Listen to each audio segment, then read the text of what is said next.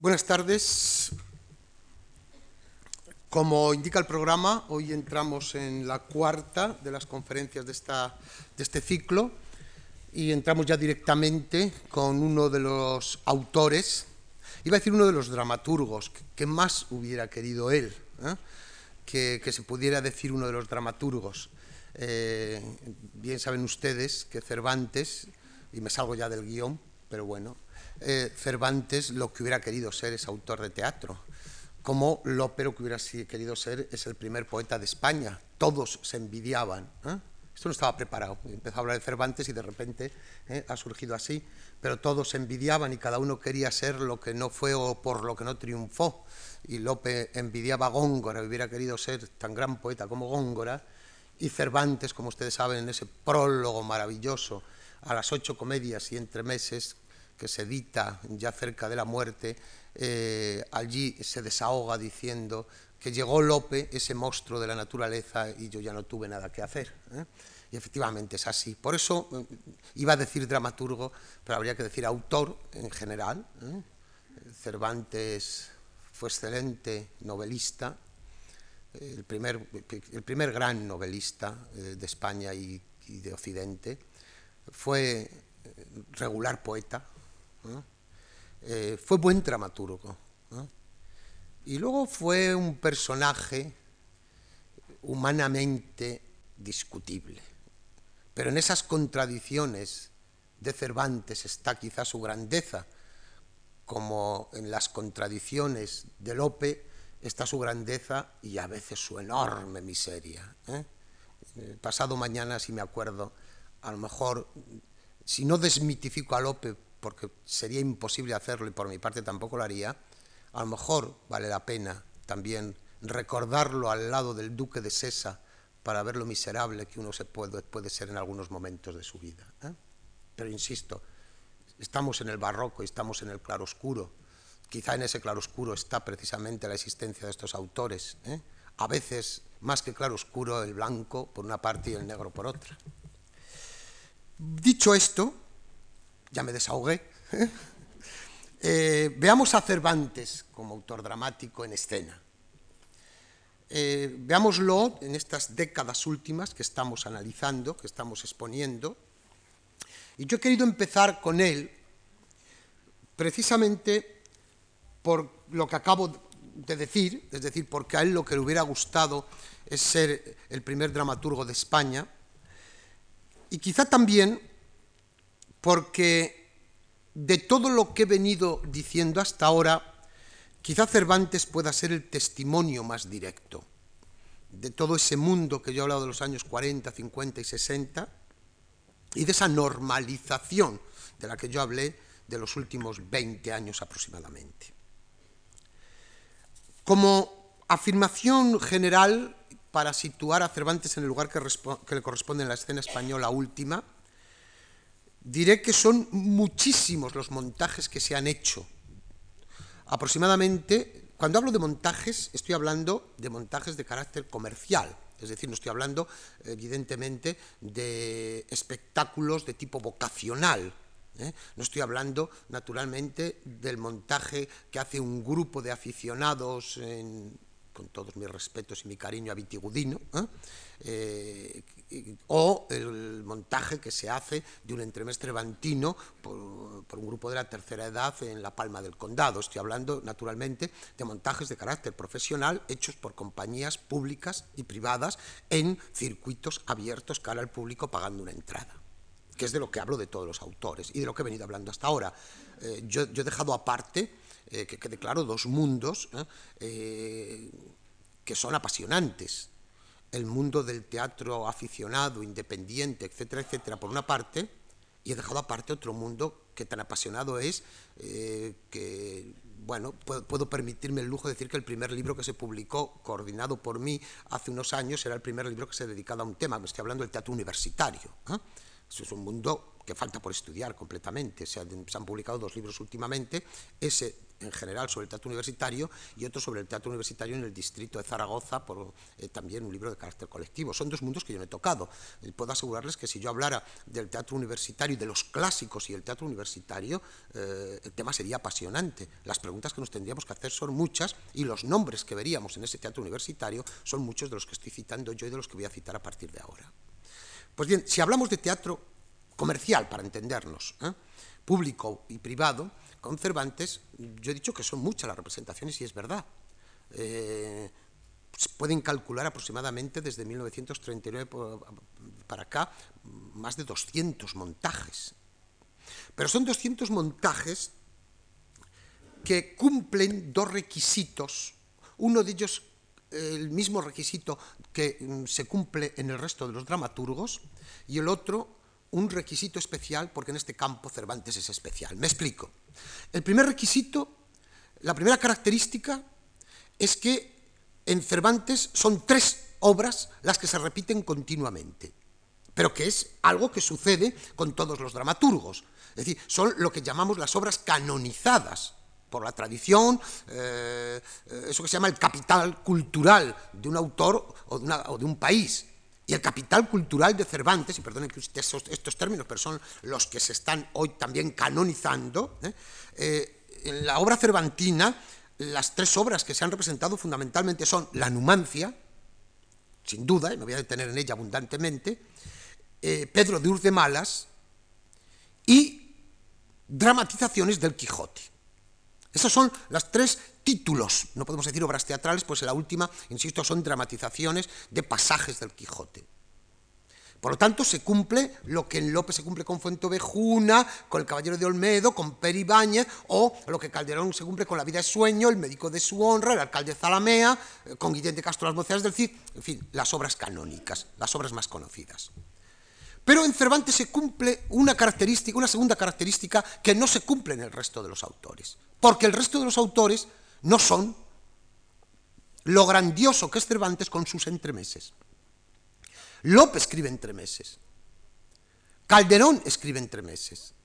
Pero no son ni Lope y Calderón, ni siquiera Quiñones de Benavente, el autor por excelencia de entremeses en el siglo XVII, no son en absoluto ¿eh?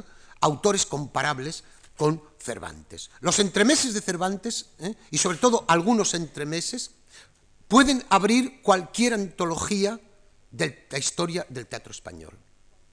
Hay una serie de tres o cuatro títulos, La guarda cuidadosa, El retablo de las maravillas, El viejo celoso o La cueva de Salamanca, estos cuatro entremeses, que los encontramos repetidamente representados, bien formando unidades de tres entremeses, de dos entremeses, por sí mismos, o bien formando parte de otros espectáculos de diverso carácter, o una antología de entremeses de Cervantes, de Quiñones y de otros autores.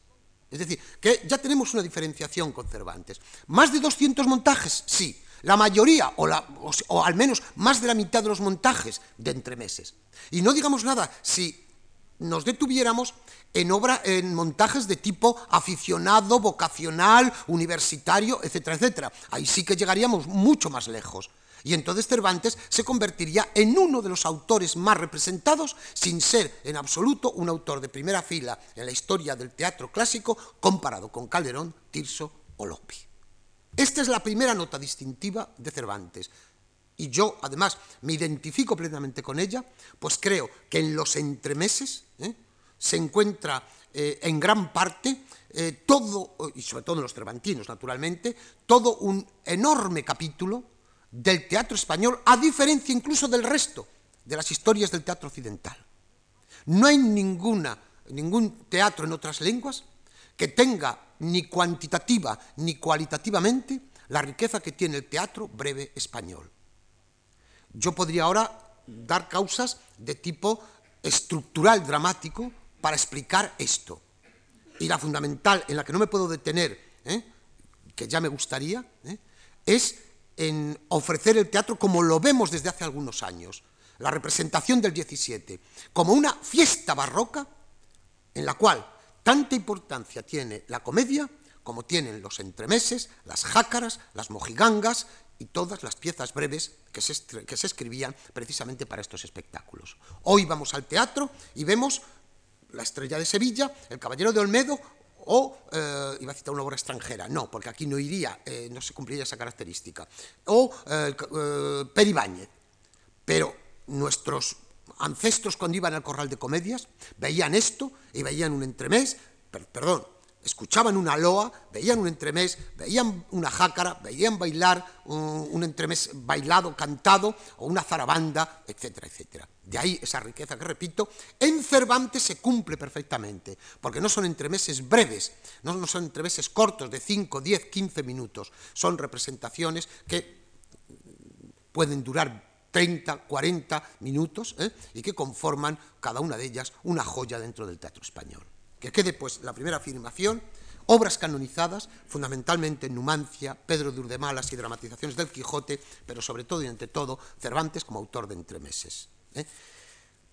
Me adelanto por si se me olvida para decirles a ustedes que si nos acercamos a la historia de la Compañía Nacional de Teatro Clásico, testimonio de lo que está sucediendo fundamental en, el teatro, en la representación del teatro clásico español en los últimos 20 años, ¿eh? Los últimos 16 años, encontraremos con que de Cervantes se ha puesto precisamente como eh, ejemplo eh, últimamente del teatro cervantino, precisamente un espectáculo de entremeses eh, dirigido por Joan Font, y que antes fue una excepción completamente, a ello me referiré en gran parte de la charla, se pone una obra que, ya anticipo, no había sido puesta en los escenarios jamás, ni siquiera en tiempos de Cervantes, que es La Gran Sultana. Pero ¿eh? el segundo título que se ha elegido ha sido precisamente Los entremeses cervantinos. Vayamos ahora, dicho ya esto como, como base fundamental de, la charla, vayamos ahora a testimoniar eh, algunos estrenos cervantinos, algunos montajes cervantinos y superar naturalmente el testimonio preguntándonos por quién, cómo y por qué. Son las tres preguntas que nos vamos a hacer en cada uno de estos montajes. Y sobre todo, me interesa, porque lo otro al fin y al cabo ustedes lo pueden encontrar, el cómo y por qué lo pueden encontrar eh, en la bibliografía que yo les podría dar y que tienen uh, ustedes a mano habitualmente, sí me interesa sobre todo preguntarme el por qué de estos montajes, qué se perseguía con estos montajes, porque ninguno, como veremos, es inocente. Ninguno es neutro. Yo, abusando ya de, lo que he dicho en conferencias anteriores y que no voy a repetir, sí, sí, simplemente les recordaré que en la primera de mis charlas hablé de esa utilización de los clásicos en las primeras décadas, en las décadas inmediatamente posteriores a la guerra civil. Es hora de que pongamos ejemplo de ello.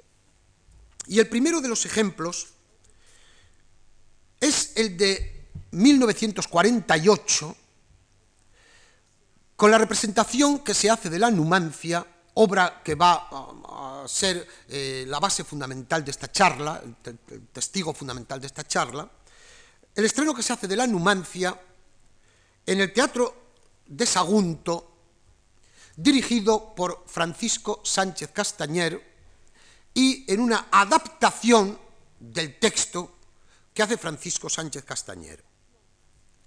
Esta representación se hace con los alumnos de la universidad, eh, evidentemente porque Sánchez Castañer es catedrático en Valencia, pero también porque, como él mismo lo confiesa, no logra actores profesionales, no, no logra montar, eh, recibir ayuda económica para hacerlo con actores profesionales o algunos actores profesionales, lo hace con alumnos de la propia universidad.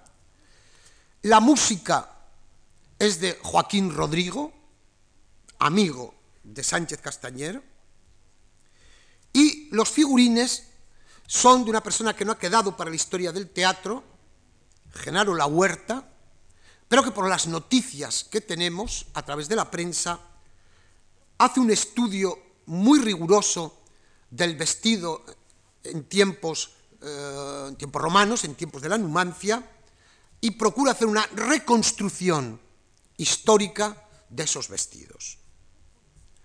El espectáculo, que quede claro, está organizado por la Universidad de Valencia, pero me permito hacer esto por si hay alguna persona eh, que vaya más allá de los puros datos que estoy dando, pero no es un espectáculo del TEU de Valencia. Una, es una, aventura personal de Francisco Sánchez Castañer, catedrático de literatura española en esa universidad. El montaje es un montaje espectacular y donde les va a sonar ahora lo que voy a decir y que luego me voy a detener porque hay otro director que va a acentuar esto. Lo que se va a hacer es jugar con ese espacio de Sagunto y llevar a los espectadores al escenario y realizar el espectáculo en las gradas del Teatro de Sagunto. No es un simple dato erudito, verán ustedes que lo voy a tener en cuenta luego para hablar de otro espectáculo que va a tener una trascendencia enorme y que va a ejemplificar algunas de las cosas que yo he venido diciendo hasta ahora. Hemos visto cómo se monta este espectáculo, por qué se monta este, perdón, por quién es montado este espectáculo. Nos falta, para mí lo más interesante, por qué se monta este espectáculo. Efectivamente es un espectáculo que, que parte de una iniciativa personal.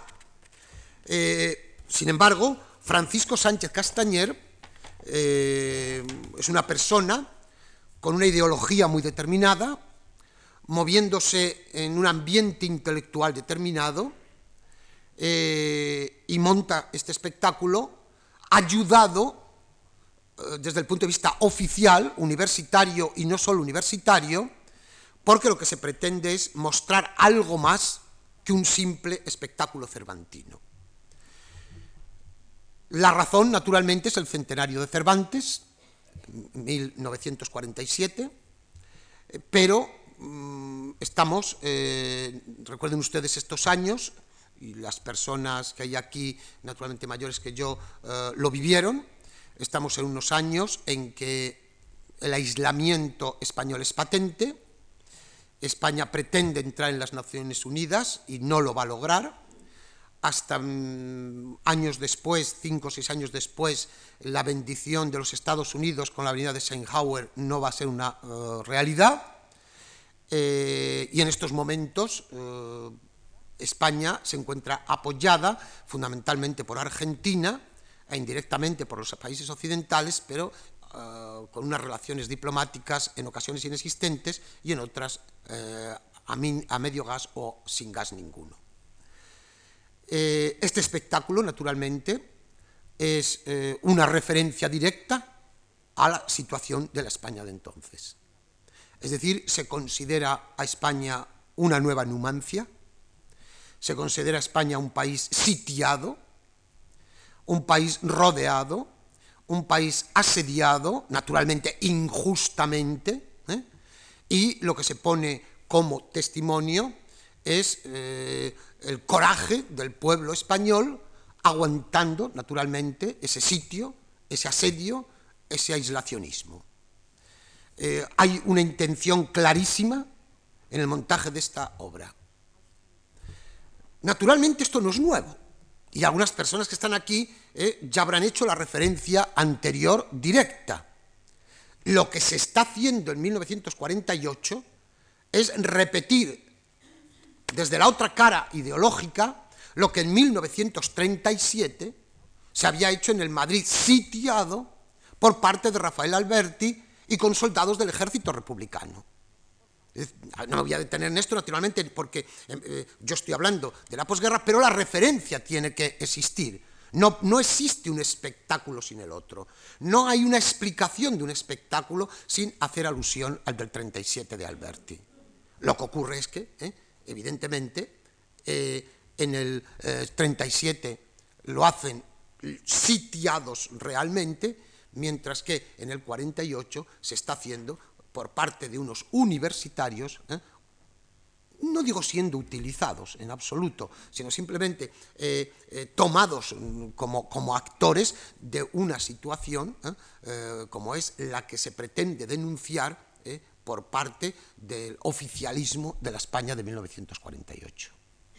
Como vemos, hay una intencionalidad manifiesta, la más clara de las intencionalidades que va a tener una obra como La Numancia, que doy un salto para volver inmediatamente atrás, hace tres años es montada por última vez en el Festival de Almagro por parte de Manuel Canseco, en un alarde, eh, digamos, personal de Manuel Canseco, también con treinta y tantos personajes en escena, ojo, en este montaje eh, lo recordaba yo ahora con una persona que ha sido tan amable de traerme fotocopia del programa de este montaje de Sagunto, seguramente participarían 60, ¿eh? 70 estudiantes, porque no solo son los 36 personajes, sino naturalmente el pueblo de Numancia o los soldados que sin hablar acompañan a los romanos. Intencionalidad pues manifiesta, cosa que no tiene el montaje de Canseco hace tres años si, Canseco quiere decir algo con el montaje de la Numancia, ¿eh? es mínimo desde el punto de vista intencional, ¿eh? comparado con lo que pretendía, que era una especie de desafío personal, ¿eh? en el sentido sociodramático. Es decir, lo que Canseco hace con el montaje de la Numancia hace tres años, hace cuatro años, perdón, y con el de Julio César de Shakespeare, que veremos ahora que aparecerá también en nuestra charla como testimonio al hablar de, eh, José Tamayo, ¿eh? lo que Manuel Canseco hace es denunciar implícitamente con el montaje de la Numancia el hecho de que se estén, nos estemos acostumbrando a ver en el teatro obras clásicas donde se doblan los personajes, ¿eh? Donde con seis o siete actores hay que hacer esos 14, 12 personajes mínimos que toda comedia exige que se lleven a la escena. ¿eh? Se doblan o se triplican ¿eh? el número de personajes que se hacen por los actores. Eh, lo que hace Canseco, repito, con la Numancia y luego con el Julio César, que como ustedes saben es una de las obras de Shakespeare, si no es la que más personajes tiene, va a montar las dos para retarse a sí mismo, desafiarse a sí mismo y al mismo tiempo, yo no sé también si arruinarse eh, definitivamente. Este montaje de la Numancia va a ser el primero importante de la posguerra y que va a tener años después, en 1961, una repetición. Y digo repetición porque en gran parte este montaje que se va a hacer ya en Mérida y no en Sagunto, por parte de la compañía Lope de Vega de José Tamayo, ya no hay una intencionalidad tan directa como la que había en el montaje de Sánchez Castañer y, repito, no solo de Sánchez Castañer, sino de quien estaba detrás oficialmente de Sánchez Castañer. En 1961 Tamayo va a llevar a Mérida la Numancia, como antes había llevado en 1955 el Julio César y como en 1959 había llevado también la Orestiada. Tres montajes de Tamayo, con su compañía, repito, Lope de Vega, que van a ser significativos en la historia escénica de, de la posguerra española, porque van a ser Tres de los grandes testimonios junto, ya hablaremos de ello, la cena del rey Baltasar, auto de Calderón de la Barca, al que hice yo mención en la primera conferencia, van a ser quizá los cuatro testimonios fundamentales de una manera de hacer teatro en la que ya no me voy a detener, pues les hablé a ustedes de José Tamayo y de esa superabundancia del teatro de Tamayo, de ese colosalismo del teatro de Tamayo, de esas aventuras escenográficas del teatro de Tamayo. Es, por otra parte, una obra cuya versión la firman Francisco Sánchez Castañer y José María Pemán, pero que Francisco Sánchez Castañer, ¿eh? y es significativo ¿eh? esto, de cómo se toma como punta de lanza, y lo fue en el 48, y ahora prácticamente se prescinde de él, la versión escrupulosa, bastante escrupulosa, que había realizado Sánchez Castañer, que desde el punto de vista literario hay que reconocer ¿eh? que, se, eh, cuidó hasta el máximo eh, el, respeto cervantino. Sin embargo, la versión que Pemán hace en 1961 para José Tamayo y que firma con Sánchez Castañer, sin embargo, esa versión está muy lejos ya de la de Sánchez Castañer. José María Pemán actúa con mucha más libertad a la hora de versionar, a la hora de adaptar, e incluso introduce en esa versión eh, versos que no pertenecen ni siquiera a la Numancia. Es una versión en que, eso sí, que quede claro por las noticias que tenemos, ¿eh?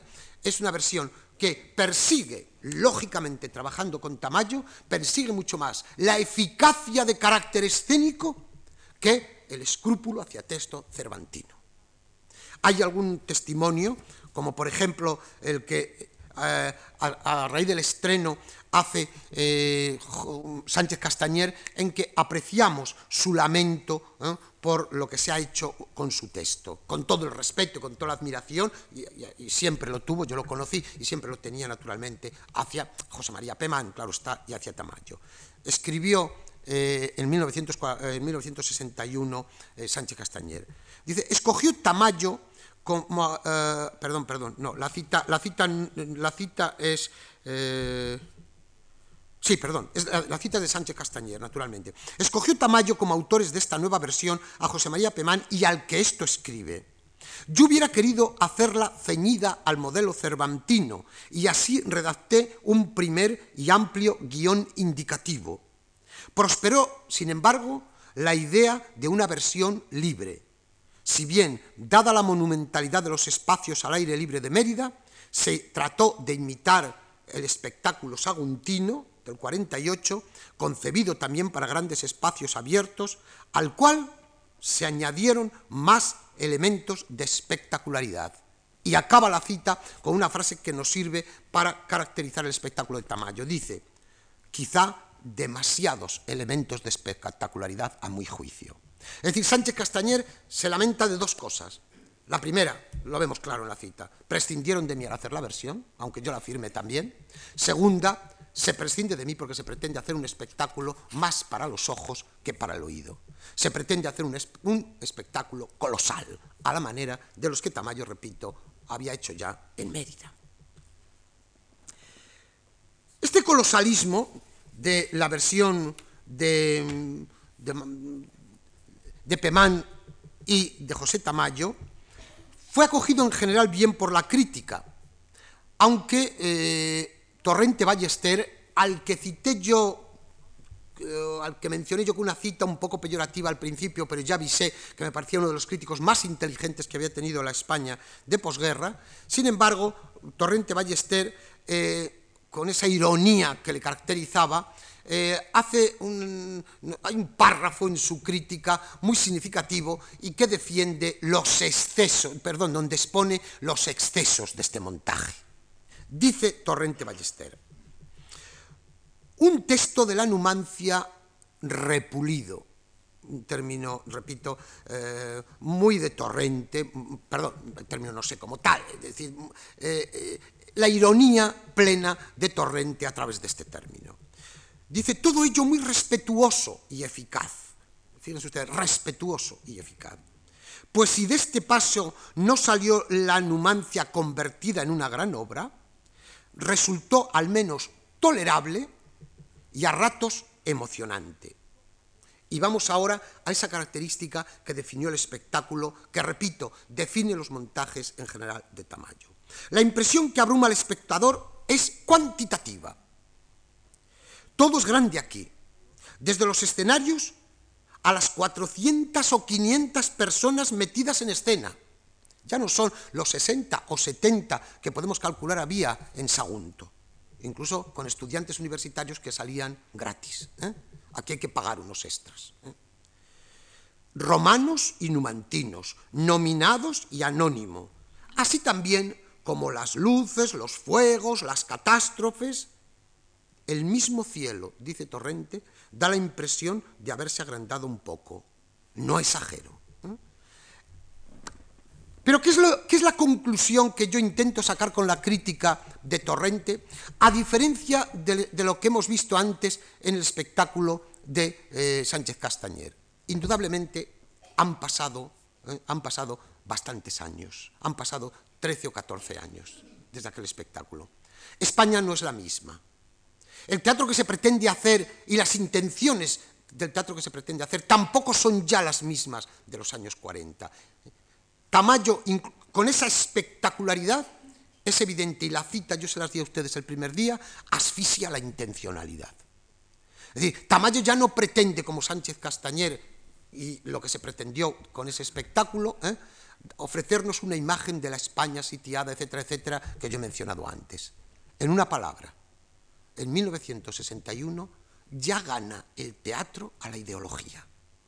Es decir, el teatro ya se está viendo como un hecho más neutro, evidentemente, se me, dirá, pero si estamos en los años del teatro realista, si estamos con Buero, con Sastre, con Rodríguez Méndez, ¿cómo no va a haber intencionalidad? Por supuesto, hay intencionalidad por parte de un teatro que se está creando en aquel momento. Hay una intencionalidad, y la veremos ahora, que continuará por parte de ciertos directores, pero no todos hacen lo mismo, ni en una cara ni en la otra, como lo veremos. Y si la Numancia en el 37 es utilizada por Alberti, en el 48 es utilizada por Sánchez Castañer, luego va a ser, como veremos ahora, utilizada ¿eh? también por otro director, con referencias muy explícitas, sin embargo, la de 1961 es una representación fundamentalmente de la obra cervantina a base de elementos escenográficos y de colosalismo escénico en un lugar determinado, como es el teatro y el anfiteatro. Pues lo que se hizo, me parece que yo lo adelantaba el otro día al hablar de Tamayo, es trasladar al público desde el teatro hasta el anfiteatro y desde el anfiteatro al teatro, ¿eh? llevando a las cientos de personas para que en un lugar vean el sitio, en otro lugar el exterior de Numancia, y luego vuelta de nuevo a la ciudad con el final de la obra. ¿eh? Que quede claro, pues, en este recorrido que estamos haciendo, donde intento no solo darles, hacerles a ustedes una crónica de espectáculos, sino hacerme, como ven ustedes, hacernos algunas preguntas ¿eh? que van más allá de la pura representación. No en este caso. Sí, sin embargo, la numancia, cinco años después, volverá a ser utilizada. Volverá a ser utilizada en un espectáculo que fue muy discutible por uno de los, de los que considero maestros en la dirección escénica de la España última. Efectivamente, Miguel Narros monta en 1966, en octubre de 1966, monta en el Teatro Español una versión de la Numancia. Esta versión, que tiene antes hablaba también yo con esa persona que les citaba de eh, la importancia que en muchos momentos, y sobre todo los buenos directores, han dado a eso que se llama música original, otras veces ilustraciones musicales, otras veces acompañamiento musical, pero mm, estos directores, muchos de ellos han dado una gran importancia a la música, la música en este caso, si la versión, no sé si lo he dicho, de Sánchez Castañer tenía la música, que la va a tener también la de Tamayo de Joaquín Rodrigo, esta versión va a tener la música de Carmelo Bernaola en 1966, de un todavía ya maduro como músico, pero todavía joven Carmelo Bernaola. ¿eh? Y me van a permitir ustedes que haga un paréntesis ya que estoy dando datos para decirles cuáles son los personajes, algunos de los personajes lógicamente masculinos, que son los importantes. Nunca la numancia tendrá, nunca puede tener naturalmente, pero en general los personajes femeninos de, femeninos de la numancia son dos o tres. ¿eh? y naturalmente con, papeles cortos. Por eso nunca habrá grandes actrices que hagan la numancia, ¿eh? Eh, a no ser que por capricho o por admiración hacia el director quieran hacerlo son naturalmente masculinos todos los personajes importantes de la Numancia. Pero fíjense ustedes, qué reparto el de 1966. Carlos Lemos, José Luis Pellicena, Agustín González, José Carlos Plaza, Juan Luis Gallardo, Juan Francisco Margallo, es decir, nombres que luego como actores o como directores, José Carlos Plaza, Juan Francisco Margallo, van a ser nombres importantísimos en el teatro posterior. Un lujo, un lujo tener este reparto, ¿eh? realmente. Pues bien, Miguel Narros va a montar en el teatro español eh, eh, una nueva versión de la Numancia. Y volvemos a la intencionalidad. Volvemos plenamente a una... Cuando digo utilización, por favor, piensen en que estoy Cambien la palabra porque puede, puede resultar, digamos, peligroso el término, ¿eh? o puede resultar mm, mal interpretado el término. Digamos un sentido. Es decir, es un montaje que pretende un sentido determinado. Y por supuesto, ¿eh? este sentido es intencional, pero a veces intencionalidad puede parecer partidismo y sobre todo puede parecer una subordinación ¿eh? Mm, eh, a, una, ideología determinada, olvidándonos la posible objetividad que todo texto naturalmente debe tener en escena. No, ¿eh? no estoy hablando de una utilización mermando, insisto, la calidad. evidentemente hay un sentido por parte de Miguel Narros. lo primero que hay un sentido es en los signos escénicos más evidentes desde el comienzo de la obra. Yo sí pude ver este montaje. Pero prefiero recoger las palabras muy precisas de un crítico de entonces, tan precisas que a ustedes le van a sonar desde el primer momento y se van a imaginar lo que se pretende ya con la obra.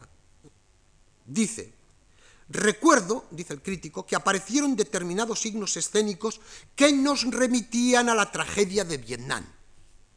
La obra recobraba así su sentido popular e incluso servía por las asociaciones que tácitamente establecía el espectador, ahí estaban las bases militares y el debate sobre la base de Torrejón,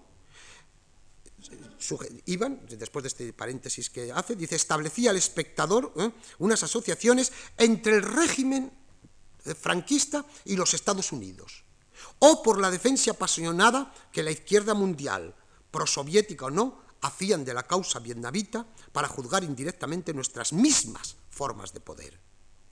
Era un tiempo de criptografías, de claves, de secretos a voces, de dobles lecturas, de complicidades desveladoras, y la numancia se prestaba a ello a las mil maravillas. ¿Quién hace, quién escribe este párrafo? Pues miren ustedes, el mismo, y yo por eso lo elegí el otro día, el mismo crítico que firmaba el párrafo que yo elegí para definir el teatro montado por José Tamayo. Aquel párrafo hablaba de una asfixia de los contenidos por las formas. Hablaba de una asfixia de la palabra a través de la espectacularidad.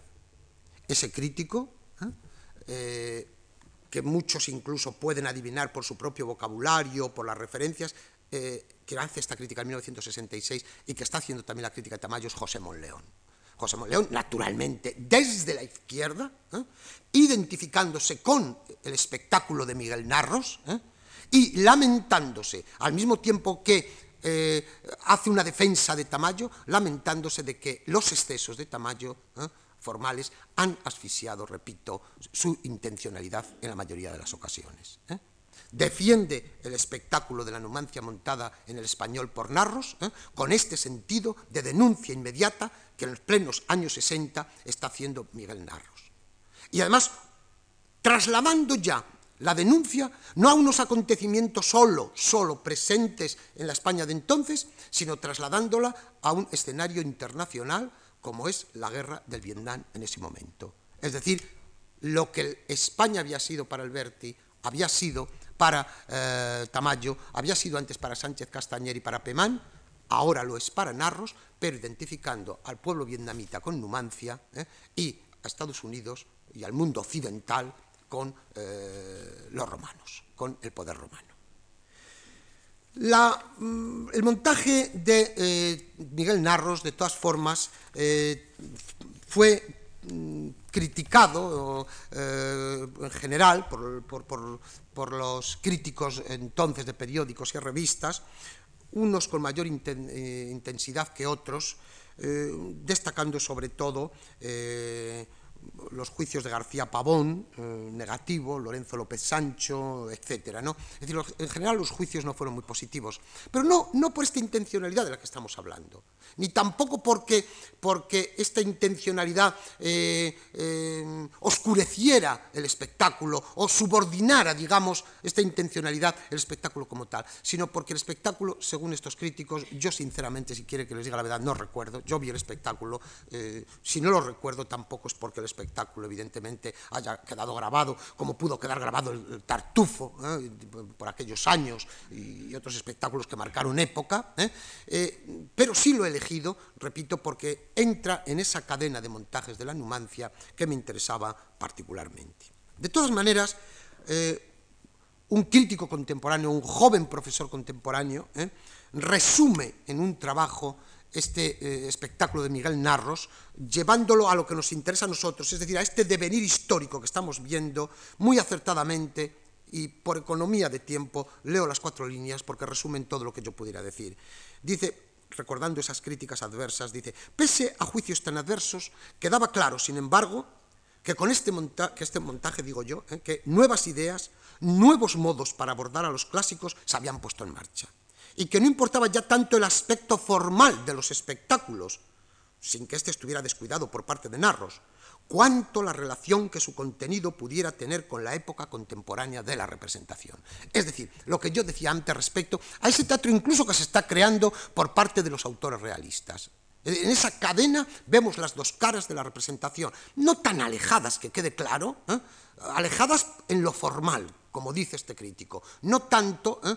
en su intencionalidad, porque José Tamayo tampoco quiere hacer una defensa ¿eh? de la España sitiada como antes, pero sí en estos años 60 encontramos muy matizadamente la versión de Tamayo y la versión de Narros en la línea de ese teatro y ahora empleo ya el término muy conscientemente que he estado evitando, de ese teatro comprometido, ese teatro social, ese teatro de denuncia que en los años 60 marcaron las pautas fundamentales no solo de la puesta en escena, sino también de la creación dramatúrgica y de la creación literaria.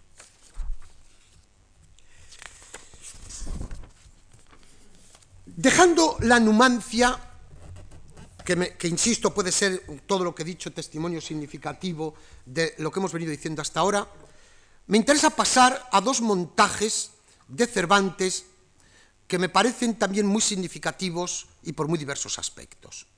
Pero ya que quede claro que estos dos montajes de otras dos obras cervantinas, en primer lugar porque las obras no dan pie a ello, y en segundo lugar porque los tiempos mudan costumbres, ya vamos a alejarnos de esa intencionalidad que hemos visto hasta ahora. La numancia, repito, su ciclo se va a cerrar, y perdonen que vuelva de nuevo y ya cierro toda la línea iniciada con Sánchez Castañer, se va a cerrar con ese montaje que yo he hablado de Canseco, en una España ya normalizada, como yo dije, en una España donde quizá la carencia, es cierto, de elementos críticos, la carencia de denuncia a partir del teatro, ha sido una de las expresiones fundamentales de nuestras manifestaciones últimas, tanto con el teatro clásico como lo que se refiere al teatro de autores más cercanos. No olvidemos un hecho, no olvidemos un hecho que es un tópico ya a la hora de hablar del teatro español contemporáneo. A la muerte de Franco, todos creíamos que la eclosión de aquel teatro silenciado, aquel teatro realista de esos autores que se habían silenciado, que así se llamó por parte de una profesora norteamericana y así quedó establecido el teatro silenciado pues de Sastre, de Rodríguez Méndez, de Carlos Muñiz, etcétera, etcétera, de repente iba a surgir como, como setas. Y sin embargo, ese teatro se olvidó completamente. El único que siguió estrenando, y ya no de la misma manera, porque las obras ya no eran las mismas, evidentemente, fue Boro Vallejo. Todos estos autores eh, quedaron prácticamente, durante el periodo democrático, prácticamente en el olvido. Quizá, naturalmente, se pagó mm, pobremente a estos autores o nulamente lo que habían intentado hacer eh, durante décadas. Que quede claro una cosa, sin embargo. Ellos cumplieron una misión importantísima a través del teatro. Si es verdad que el teatro no consigue hacer revoluciones, evidentemente pone su granito de arena como cualquier manifestación artística. ¿Cuáles son esas dos obras a las que me voy a referir para eh, completar esta presencia de, Cervantes en los escenarios? Pues dos montajes que tuvieron una, una repercusión eh, y de los cuales cuando ustedes se acercan a, incluso a estos directores que voy a mencionar, eh, se les recuerda continuamente, porque fueron, han sido dos de sus más grandes éxitos eh, en, la etapa última de su carrera. Me estoy refiriendo al montaje de los baños de Argel de Francisco Nieva en 1977, eh, en el Centro Dramático, en el Teatro María Guerrero, eh, instituido ya el Centro Dramático Nacional, y me estoy refiriendo al eh, el montaje de Adolfo Marsillá de La Gran Sultana. ¿Qué une a los dos montajes y por qué los he elegido yo? Pues miren ustedes, une muchas cosas. Une a dos hombres de teatro definitivos para entender el teatro español eh, de la posguerra. Les une ser hombres de teatro en el amplio sentido de la palabra, autores, actores, directores, un sentido escenográfico uno y el otro quizá uno de los no quizá uno de los mejores Nieva, uno de los mejores escenógrafos que ha habido en España ¿eh? y que sigue habiendo, por supuesto, por suerte. ¿eh? Es decir, dos hombres de teatro al máximo no solo directores, no solo escenógrafos, no solo versionadores, ¿eh? sino realmente ¿eh? hombres dedicados a la profesión completamente. Eso en primer lugar. En segundo lugar, son dos personas que sobre todo en el montaje de los clásicos han tenido una línea muy determinada, incluso criticada desde algunos sectores, eh, que se me, por favor, que voy a matizarlo, ¿eh? la afirmación que no quede tan rotunda que luego se saca de contexto y puede ser peligrosa. Eh, peligrosísima en este caso. ¿eh? En la línea de ese abuso escenográfico que hemos visto de José Tamayo, pero lejos, naturalmente, muy lejos del colosalismo de Tamayo. Es decir, montajes los de Nieva y los de Adolfo Marsillá, como veremos, en que lo externo, lo formal, la abundancia, dejemos la palabra colosalismo en este caso, eh, eh, la escenografía subordinada a un visualismo excesivo ha ahogado el texto cervantino, sobre todo en el montaje de Nieva. Yo estoy seguro que algunos de ustedes acordarán de aquel montaje. ¿eh? Yo estoy seguro que recordarán de él sobre todo y ante todo, como ya se dijo entonces, los tejidos maravillosos que se vieron en escena. Si hay una persona que desde el punto de vista eh, escenográfico y de figurines eh, hace verdaderas maravillas, es Francisco Nieva, también otros, pero Francisco Nieva tiene un gusto exquisito. Francisco Nieva es un veneciano, y esos colores venecianos eh, los lleva maravillosamente al teatro. Ese, juego, ese contraste de colores, ese, eh, jugar con los tejidos desde la seda abundante, por cierto, que utiliza en los baños de Argel, hasta incluso los vestidos de los eh, personajes más humildes que van a aparecer en el montaje de la pieza, eh, nos emborrachan. Es una, es una, indigestión realmente la que tenemos de colores, de formas, de texturas, absolutamente. Pues bien, precisamente ese montaje de los baños de Argel, que desde el punto de vista textual, y yo siempre hablaré del texto, ¿eh? que al fin y al cabo podré podré entender de espectáculo teatral, pero la literatura dramática para mí está en el principio de todo lo que hablemos, es una versión, atención, muy libre de la obra cervantina. Hasta tal punto que los baños de Argel tiene trozos, tiene secuencias de otras obras de teatro cervantinas, como los tratos de Argel, como la Gran Sultana, por ejemplo. Es decir, evidentemente el el núcleo fundamental va a ser los baños de Argel, pero es una versión muy libre realizada por el propio Francisco Nieva ¿eh? de la obra cervantina. Lo que cuenta en los baños de Argel, repito, es el espectáculo visual. Hasta tal punto que un crítico de entonces, me estoy apoyando evidentemente eh, para que no sean solo opiniones personales, ¿eh? em, afirma, dice, no recuerdo otra ocasión antes de ahora, en estos últimos 50 años, en que se hayan puesto tantas y tan ricas cosas al servicio de una adaptación de teatro clásico. En sí mismo, el alarde es admirable. Yo no estoy de acuerdo con esto. Es decir, que quede claro que en los 50 años anteriores se habían hecho montajes mucho más espectaculares, ¿eh? que y yo los estoy citando, evidentemente, los he venido citando, que el de Francisco Nieva. ¿eh? Aunque solo sea porque este montaje está en un, en un teatro a la italiana donde hay una limitación por el propio espacio, mientras que los que se han realizado al aire libre, los que por ejemplo algunos de ellos se realizaron con algo que no he hablado y que tiene su importancia para todo lo que estamos también eh, eh, historiando, que son los festivales de España. ¿eh? Los festivales de España tuvieron una gran importancia como extensión cultural y de teatro y algunos montajes superaron naturalmente escenográficamente al de Francisco Nieva. Y continúa este crítico. Francisco Nieva es ante todo un artista global, su capacidad imaginativa, su formación artística rebasan el nivel exigible a un director de escena.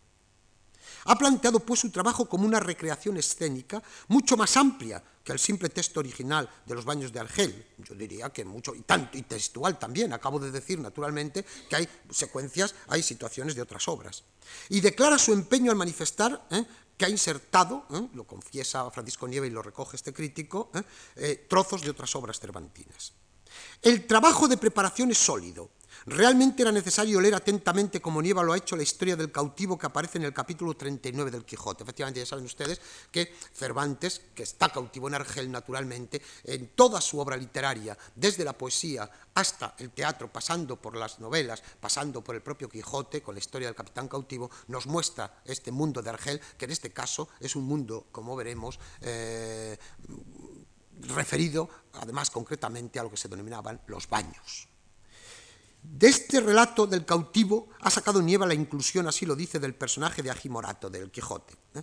Dice, lo que nos interesa, dice, espectáculo barroco, extremadamente lírico, casi musical. Quédense por esta frase, por favor, lo de casi musical, por la comparación que voy a hacer luego con la Gran Sultana. Nieva ha desbordado hasta límites fatigosos la tramoya. Delirante utilización del color y de las formas, barroquismo exacerbado, fastuosidad en los figurines. Más que teatro renovador o teatro moderno, nos parece que Nieva ha caído en lo que podríamos llamar teatro modernista. No entiendo muy bien lo que quiere decir. Espectáculo total. A mí me parece que es una contradicción. ¿Por qué no va a haber un espectáculo? Ojalá llegáramos a espectáculos totales. No existe el espectáculo total, por supuesto. La versión, la representación es excesiva. ¿Está Cervantes en ella? Buena pregunta, porque nos sirve a nosotros ahora para contestar a eso de ¿eh? ¿para qué este espectáculo? ¿Con qué sentido este espectáculo? Y dice, la eh, está, dice, está Cervantes, pero hay un esteticismo desbordante. En el delirio de esa representación fastuosa hay un descuido evidente en la dirección de actores y una disminución del carácter humano de los personajes, tratados un poco como marionetas, distanciados de sus pensamientos por la espectacularidad gestual de su expresión. Hemos hablado de la numancia y de su intencionalidad, y perdone que me repita, pero tengo que resumir. ¿Pretende el espectáculo de Nieva ¿Tiene eh, también una intención, un sentido, más allá del puro espectáculo, la versión de Nieva? Yo creo que sí que la tiene. Yo creo que evidentemente con los baños de Argel, como luego también Marsillac hará con la Gran Sultana, también se nos está hablando de libertad, al hablarnos de cautiverio, o al mismo tiempo que hablamos de cautiverio. Se nos está hablando de tolerancia, al mismo tiempo que se está hablando de prepotencia, de fuerza, pero evidentemente hay que reconocer que ya en 1977 esta denuncia tiene menos obligación de hacerse que en 1937, por supuesto, no digamos nada, o incluso desde otras vertientes en los años posteriores. Nieva hace un espectáculo teatral y en la línea de lo que dice este crítico, aunque sin identificarme, recuerdo este espectáculo y yo disfruté no solo con esa espectacularidad, con esa escenografía, con esa fastuosidad, yo creo que este espectáculo sí tenía una intención, la misma quizá en el fondo que tenía la numancia, la denuncia quizá de, las mismas, eh, eh, de los mismos elementos que tenía la numancia, pero evidentemente la matización eh, está aquí, incluso superada por este colorismo, por esta fastuosidad, que cita el crítico. Querría cerrar esta charla con una de las obras que me parece han constituido mayores éxitos, por supuesto, de teatro clásico. Ha sido la obra que más representaciones ha tenido en el teatro clásico en España en los últimos 15, 16 años, incluso yo diría que más. seguramente la obra que más representaciones ha tenido en los últimos 25, 30 años que es La Gran Sultana, dirigida por Adolfo Marsillá y puesta en escena en 1993 por la Compañía Nacional de Teatro Clásico. Algunas notas que me parecen importantes de decirles a ustedes porque son significativas ¿eh? de Cervantes, del teatro clásico y la historia de la puesta en escena de los clásicos. Cuando yo trabajaba entonces como asesor literario de la Compañía Nacional de Teatro Clásico, cuando el departamento de publicidad quiso buscar mm, el departamento de publicidad, de, promoción, más que de publicidad, no hay departamento de publicidad en la compañía de teatro clásico. Cuando el departamento de promoción quiso buscar eh, algo que definiera el estreno de la Gran Sultana, eh, eh, se encontró enseguida el hecho significativo y el dato por excelencia, yo diría que escandalosamente, por excelencia, del teatro cervantino y de nuestro teatro en general. Y fue decir, estreno mundial de la Gran Sultana. Puede parecer lo que acabo de decir una verdadera barbaridad, pero es así. Cervantes en el prólogo a sus ocho comedias y entremeses, como dice antes, se queja de que no le estrenan. De que sí, que algunas obras se estrenaron, ¿eh? y como él dice muy ingenuamente, sin que se le arrojaran tomates ni pepinos. ¿eh? Eh, él habla de su éxito, que no está tampoco corroborado de que fuera tal. Pero lo que es evidente es que en tiempos, luego, cuando Lope llega y arrasa, como dice Cervantes, con el teatro español, Cervantes desaparece de la escena, Cervantes desaparece de los corrales. No es extraño que la Gran Sultana se anunciara como el estreno mundial desde que fue escrita por Cervantes a finales del siglo XVI. Nunca se había representado esta obra. La cultura española no había representado jamás una obra cervantina. Y si ustedes van todavía a las piezas de Cervantes, se encontrarán con que de verdad hay todavía algunas que en un montaje digno no han sido representadas. Ahí queda, repito, como denuncia de toda una situación. Significó además, la gran sultana, significó la vuelta de Marsillac a dirigir la Compañía Nacional de Teatro Clásico después de una etapa que no voy ahora a tratar aquí porque no es el caso de Mm, créanme ustedes lo que digo, como porque me va a servir luego para decir algunas afirmaciones, hacer algunas afirmaciones en torno a este montaje, pero después de, alguna, de una etapa de la Compañía Nacional de Teatro Clásico, por lo menos un tanto atormentada.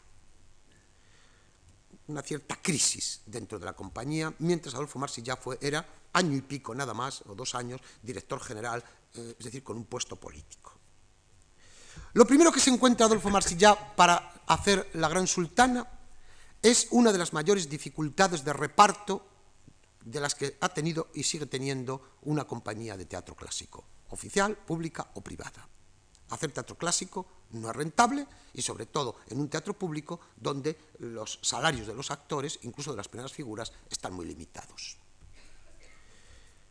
Se quiere a un actor y a una actriz determinados para hacer el sultán y la sultana, no se consigue y Masilla tiene que eh, eh, contratar a dos actores que, sin embargo, van a salir airosos de estos dos dificilísimos papeles.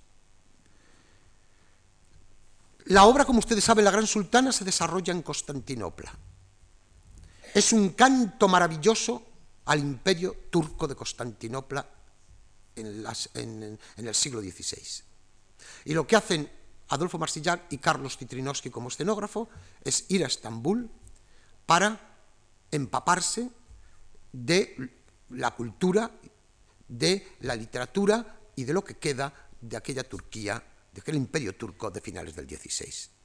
Y lo que traen, lo que traen, y, y se puede ver en escena, va a ser un mundo sensual, un mundo de una fascinación extraordinaria, un mundo de exquisitez, un mundo de abundancia, un mundo de encanto, un mundo de colores, un mundo, lo verán ustedes ahora, de fruta, de fruta eh, que entra por los ojos, un mundo de dibujos, de simetría, pero lleno de colorido, en una palabra, se van a encontrar con un serrallo, con un harén, con una cámara real, con unos jardines, incluso con una, en el texto cervantino, convertido en calle y con un fondo donde lo que vamos a poder observar es, como he dicho antes, la abundancia.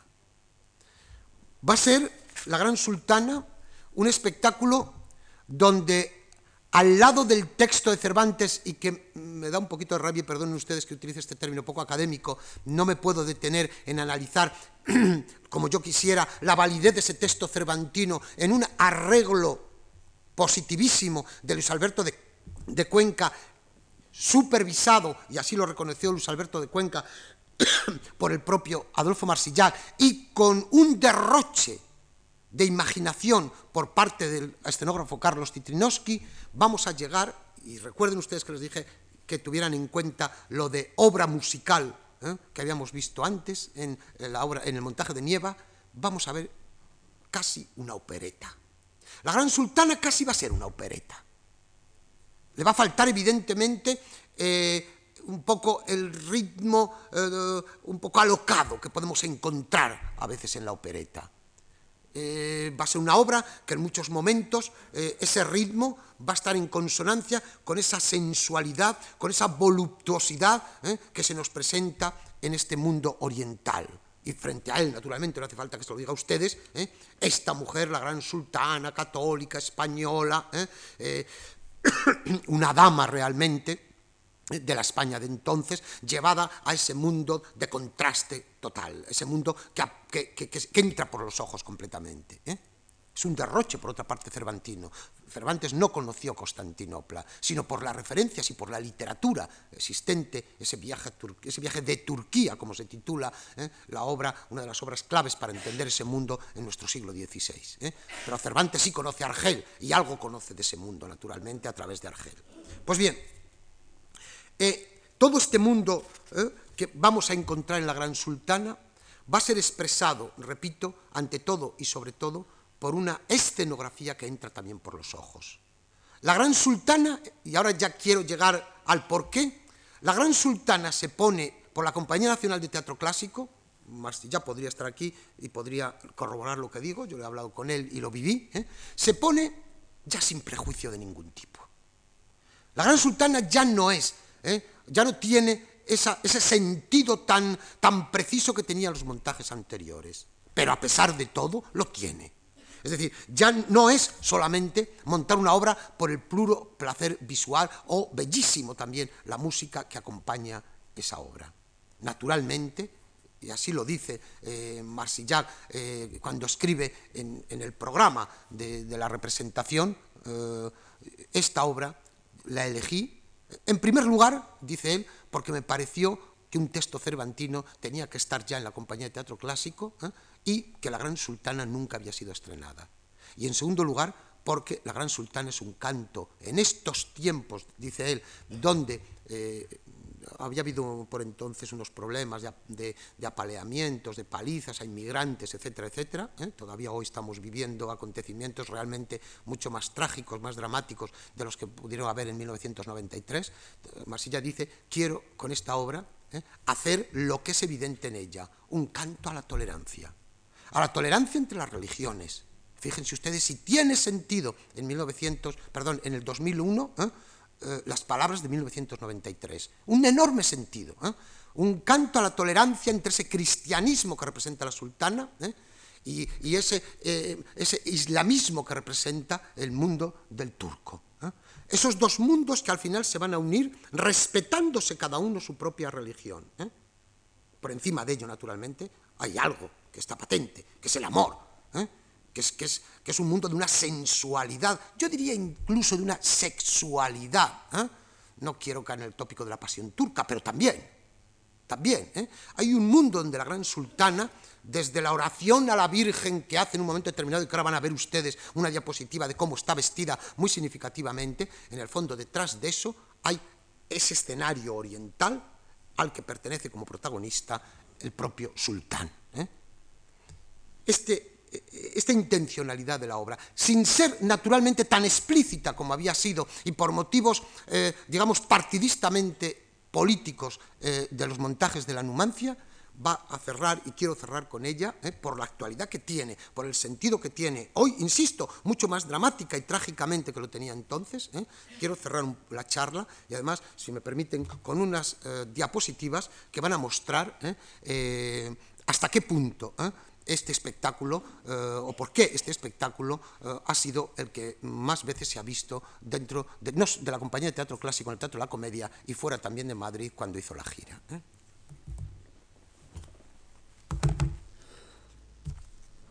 Vamos a ver, espero no. Es el comienzo de la obra. Eh, yo me podría detener ahora abundantemente, pero ya es tarde, eh, porque mm, ahí tienen ustedes parte del escenario eh, donde se ve perfectamente esas frutas, esa sensualidad que yo hablaba, esos colores, esa simetría, por otra parte, de la que vino sobre todo empapado Carlos de es el comienzo de la obra, es el principio de la obra. La utilización del espacio fue extraordinaria, pues no olviden ustedes que la obra cervantina, a la manera lo pesca, es una de las obras más eh, lopescas de Cervantes, eh, es una multiplicación eh, de escenarios, hay ocho o diez escenarios en la obra cervantina que son reproducidos aquí, casi todos ellos, pero con ese telón de fondo utilizado en tres o cuatro ocasiones para tres o cuatro de los espacios que precisa Cervantes en Eh, esta es la cámara del sultán, ya se ve perfectamente esa utilización del espacio que yo les he dicho antes, cómo algunos de los espacios de abajo se convierten, por ejemplo, en la ventana del serrallo, del harén, en la parte inferior, se abren puertas en distintos momentos.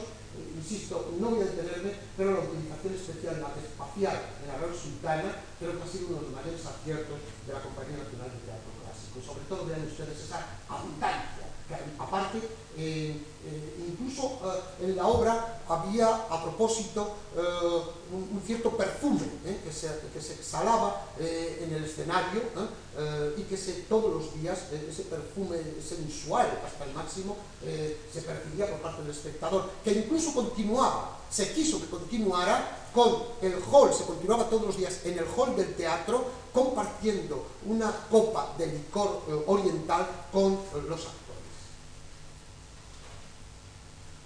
Esta es otra de las escenas y del aprovechamiento de espacio que yo les he dicho antes, como ven ustedes, ese, ese telón ¿eh? siendo utilizado con, con, aperturas en la parte inferior sobre todo para espacios diferentes. Y ven ustedes los trajes que se llevan hasta el máximo en su colorido, eh, también eh, con como ven ustedes, eh, casi siempre muy acertadamente con el fondo. Esta es otra sala, el mismo, como ustedes siempre jugando con lo mismo, pero haciéndose aperturas en muy distintos lugares. Es la, eh, la presencia de los embajadores, del embajador mm, de Persia, eh, presentando eh, sus cartas credenciales al sultán, en una escena muy bonita por otra parte, muy vistosa. Ese sensualismo del que yo les hablaba antes, del sultán y la sultana al final de la obra, donde ustedes también la utilización de sedas, telas, etcétera, un poco en la línea, un poco en la línea de lo que veíamos del espectáculo también de Francisco de En la escena del jardín, ¿eh? utilizando también mismos elementos y simplemente la referencia de, eh, de, dos, tres o cuatro árboles que hay, si habíamos ampliado, son cuatro o cinco árboles los que hay, con una tradición oriental. Con un significado preciso de la tradición del elefante, ¿eh?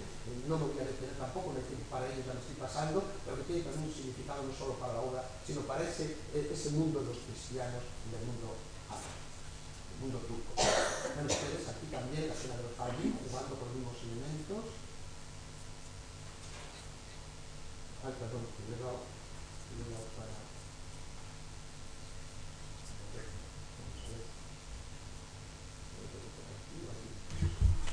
pasa? Bueno. No pasa, lo siento. Me quedaban dos o tres, ¿eh? Me quedaban dos o tres. ¿Le puede dar usted allí? A ver.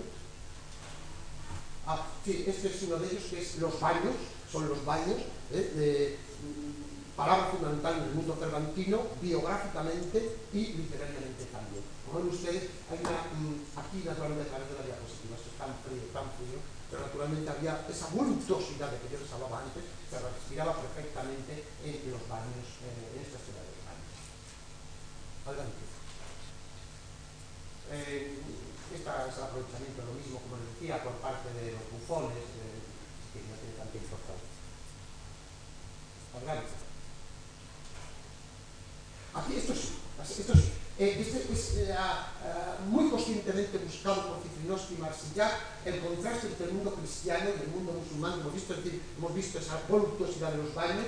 Esta es eh, la sultana, se llama la sultana, con un traje tomado de un cuadro de la época, con los elementos característicos de la dama castellana de entonces, y sobre todo, entre todo, vean ustedes, es una virgen, es una, es una virgen de Semana Santa perfectamente. Eh, marcando a través de ella, repito, el contraste con el mundo oriental. Está perfectamente, yo diría que tópicamente buscado. Una escena del final, eh, también de la Cámara Real, ¿eh? con, ya solucionado el, conflicto por parte de, sultán. y es me parece la última, donde se busca todo ese, toda esa mm, abundancia de que yo les he hablado antes, música, uh, canto, baile, colores, eh, uríes, eh, serrallo, es decir, mostrar ese mundo, eh, eh, incluso yo diría que un poco caricaturescamente, con esa eh, luna, esa, esa, luna, ese cuarto menguante que se ve detrás, ese final completamente ya saludando a, lo, a, los espectadores y acabando en ese mundo, repito, que les he citado, donde eh, el encanto de lo fastuoso eh, nos hace quitar este momento olvidar que estamos viendo una obra con un conflicto dramático, evidentemente, que va más allá eh, de lo puramente extraño. Bueno, nada más y muchas gracias.